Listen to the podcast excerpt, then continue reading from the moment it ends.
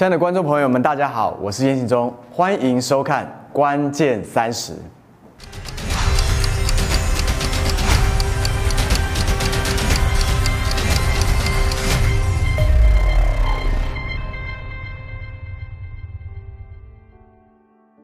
不晓得各位朋友们，你们是否感受到生命其实就像一条行驶在海中的船，有时候呢风平浪静，但是有时候却遇见波涛汹涌的危险。可以确定的是，你绝对不是孤单的，因为这个世界上面不是只有你在面对困难跟挑战，事实上是生存在这个世界上面的每一个人都在面对罪所带来这地的咒诅。因此，今天我想要来跟你分享，面对困难和挑战的时候，我们如何能够在主里面刚强站立。亲爱的弟兄姐妹，神允许让我们生命去经历一些我们必须要独自面对的困难和挑战。而在这些时刻呢，他甚至会蒙蔽我们最亲近的人，使他们看不见也听不见，好让我们可以学习怎么样来服侍自己。即使有时候我们仿佛是孤立无援的，但神要我们能够拥有主动的特质。你知道，主动在困境跟挑战里面去寻求神，主动的追求生命的突破，并且能够刚强站立的技巧。所以，让我们来看看大卫。大卫身上有许多值得我们学习的榜样。大卫这个被恩高之后，却还需要花十三年，他才能够登基的王。我想他所面对的困境跟挑战，一定比我们众人都大。而且合理的来说，大卫被撒母耳恩高成为王的那一刻，其实他就拥有了合法的登基权，甚至是拥有合法的权柄，可以追杀扫罗王。因为在神的眼中，大卫已经是合法被恩高的以色列王了，但是大卫却坚持不去杀神所恩高过的扫罗王。亲爱的弟兄姐妹，神拥有百分之百的权柄来授权，而大卫也拥有百分之百的权柄来做选择跟回应。大卫做了一件让神都以他为傲的事情，就是真正去体贴神的心意。就算大卫当场把扫罗杀了，也是合乎神的心意。但是大卫体贴到神内心最深的心意，所以他不是以扫罗所犯的罪来审判扫罗，他仍然是用神宽容的心来看扫罗。你要知道，大卫是活在旧约里面的人，但是他里面竟然拥有着新约的意识。他不活在以眼还眼、以牙还牙的律法当中。他活在恩典救赎的天国文化里面，难怪神会说大卫是合我心意的人。大卫真正看穿了神的恩典属性，所以诗篇里面我们可以清楚看见，大卫极度相信神的恩典，他是真正懂得怎么样活在天国文化里面的人。所以我们也可以说，十三年的困难跟挑战，其实是大卫的一个选择。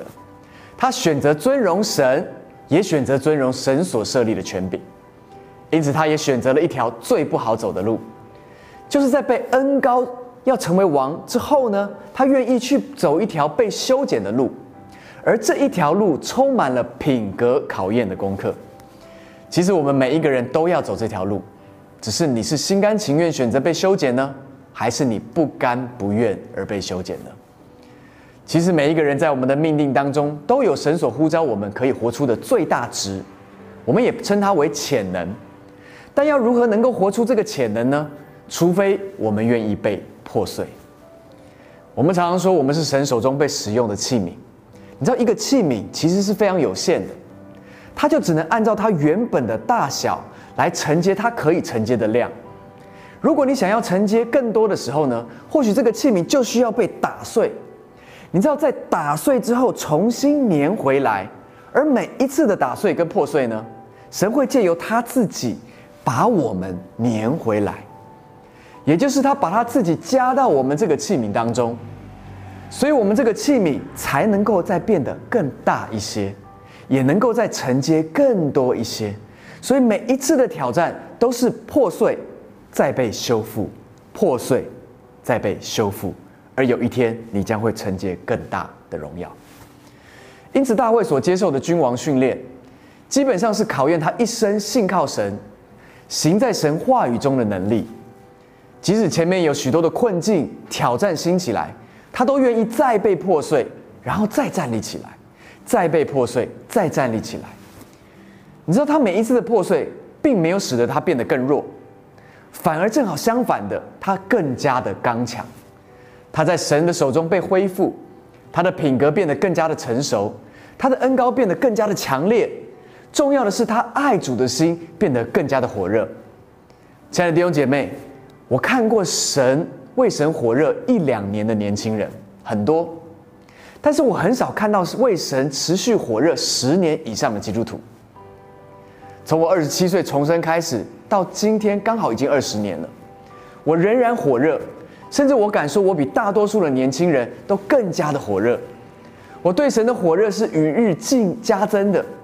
我要你们来追上我，我要你们趁着我的身体正在衰残的时候，想办法来追上我。让我们都以大卫作为我们的模范，我们一起来跟上他。Amen。首先，我从大卫身上学到了让自己能够在困境里面刚强起来的秘诀。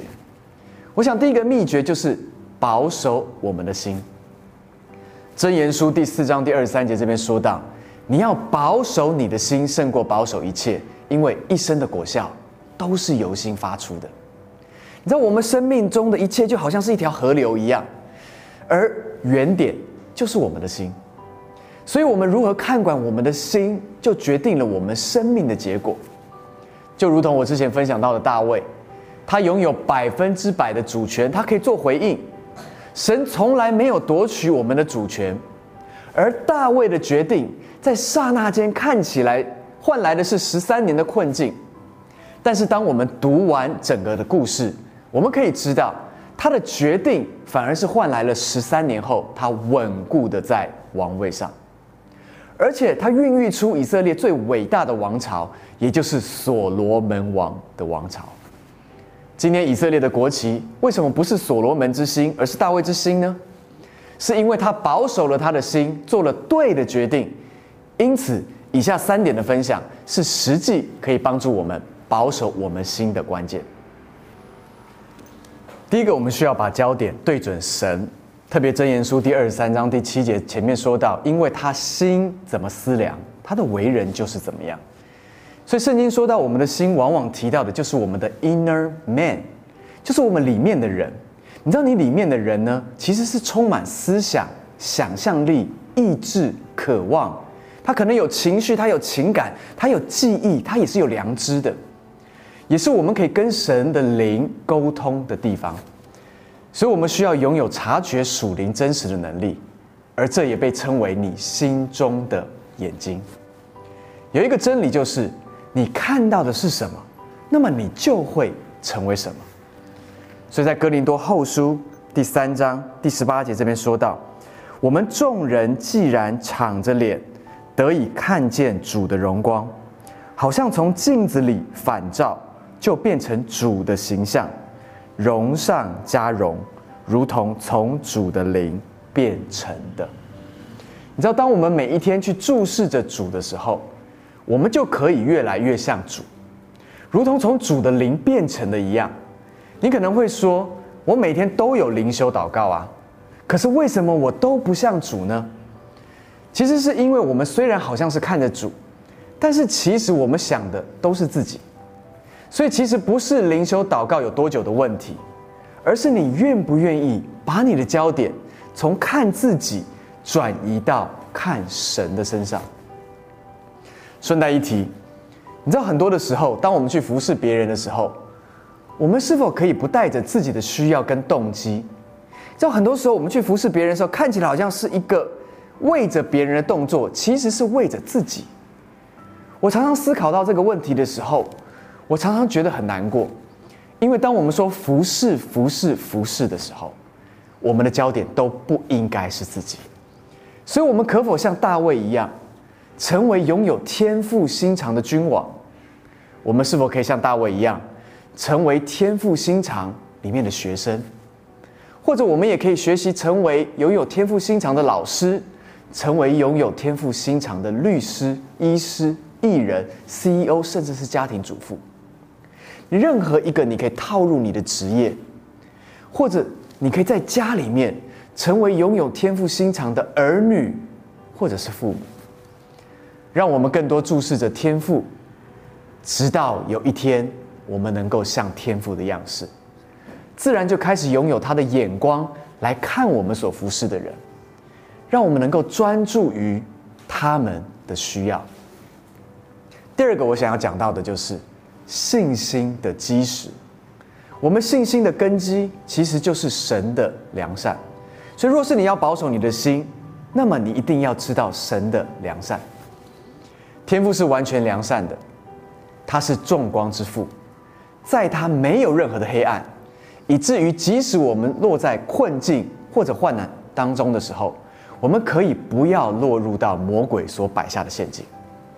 就是那些对不明未来的焦虑跟挫败的失望，你知道，当你清楚我们的神是良善的时候，我们就可以确信一件事情：我们的出生是从他而出的，那么也就必带着伟大的命定跟目的。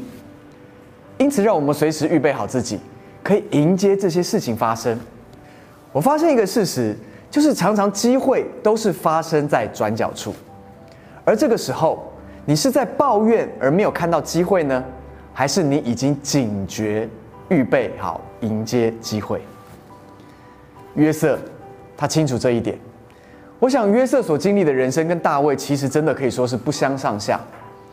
无论是被自己的兄弟出卖，或者是成为奴隶，或者是被波提乏的太太诬告性侵，最后被下在监牢里等等。所以，我们来看看他的故事，在创世纪第五十章。第十九节到第二十一节，五十章第十九节到第二十一节，这边说到约瑟对他们说：“不要害怕，我岂能够代替神呢？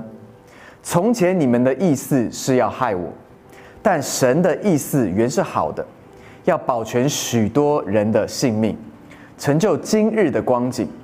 现在你们不要害怕。”我必养活你们和你们的妇人孩子。于是约瑟用亲爱的话安慰他们。你知道约瑟他相信神是良善的。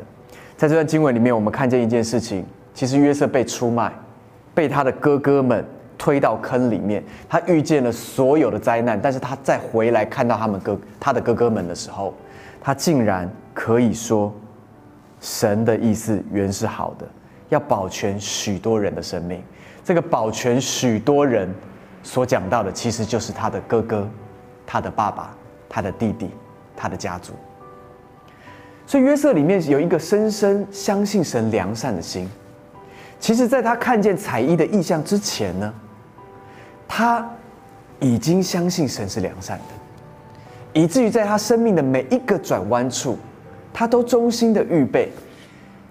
以至于他总是抓到每一个机会，最终他站立到了一人之下、万人之上的位置上面。他说出这样的话，其实是感恩的，并且从他心中的眼睛，他看见一切从魔鬼而来邪恶的企图，最终却变成了神带领约瑟一路可以高升的工具。而关键是，约瑟在每一个关卡上面，他都拿起了他百分之百的回应来做对的选择。所以我们要如何保守我们的心呢？第三点，我们必须要看见最大的靠山，也就是神掌权这个事实。你知道大卫在十三年的过程的里面，他被拒绝、被追杀，最后他到一个没有退路，他必须要投靠他最痛恨的敌人，就是非利士人。你知道非利士人的君王非常欣赏他，所以把喜格拉这个城市呢交给了大卫。跟他所带领的这一群勇士，而在一次菲利士与以色列的战役的里面，大卫已经带着自己的军队跟着菲利士的首领，但是菲利士人的首领他这时候他不相信大卫，他怕他会临阵倒戈，所以呢要他直接回到喜格拉。大卫就是在这个不被信任跟被羞辱的状况下面，他回到了他的城市喜格拉，突然间他发现。亚玛利人竟然趁着他们不在的时候，攻破了喜格拉，用火焚烧了他们的城市，掳走他们所有的女人、孩子跟财物。大卫遇到这么多倒霉的事情，若是你我，可能我们早就崩溃了。但是让我告诉你，大卫面对困境还不只是这样而已。原来那一群一无是处、窘迫欠债的乌合之众，因着跟随大卫，后来成为了英勇的战士。但是他们一起经历这些患难的的时刻，并没有因此使他们在面对这样的困境跟打击的时候能够承受得住。他们反而把整个怒气都转向了大卫，他们准备要叛乱，他们想要拿石头直接丢死他们的首领大卫。这个时候，圣经上面说。大卫倚靠耶和华的神，心里坚固。我真的非常佩服大卫，他在一切的患难跟困境的里面，他竟然还可以说：“我倚靠耶和华的神，心理坚固。”因此，我相信在他的心里面，他深深相信神在洪水之上仍然掌权。所以他的心中再次燃起了信心跟勇气，他对所有准备叛变的人说：“伙伴们，起来吧，让我们一起去把我们的妻子、孩子还有产业夺回来吧。”你知道这一句话里面充满着信心、能力、勇气跟对神掌权的一个确信。他刚强站立的话语，把那一些所有跟随他的人突然间打醒过来。把那群人重新带回他们生命该有的意向跟目的的里面。大卫主动的找寻生命突破的秘诀，他再次刚强起来。他的刚强不只是关乎他个人而已，他也关乎了所有他周围的人。亲爱的朋友们，我们现在所面临的环境是一个充满挑战跟混乱的环境。我们不可否认，现在这个世界正在被撒旦、魔鬼偷窃、杀害跟毁坏。我们看见人跟人仇恨，国跟国打仗，天气的异常，瘟疫的横行，这个地已经被恶者伤害到体无完肤了。我们可以同流合污的认为，其实我们真的无法做什么，但是我们也可以选择在这个挑战的里面，看见神掌权。以至于我们选择奋力的一搏，不在乎看我们到底有多少的能力，选择看我们的神掌权的这个事实。所以此时此刻，我们的心是否可以被保守，而有一个逆转胜的关键？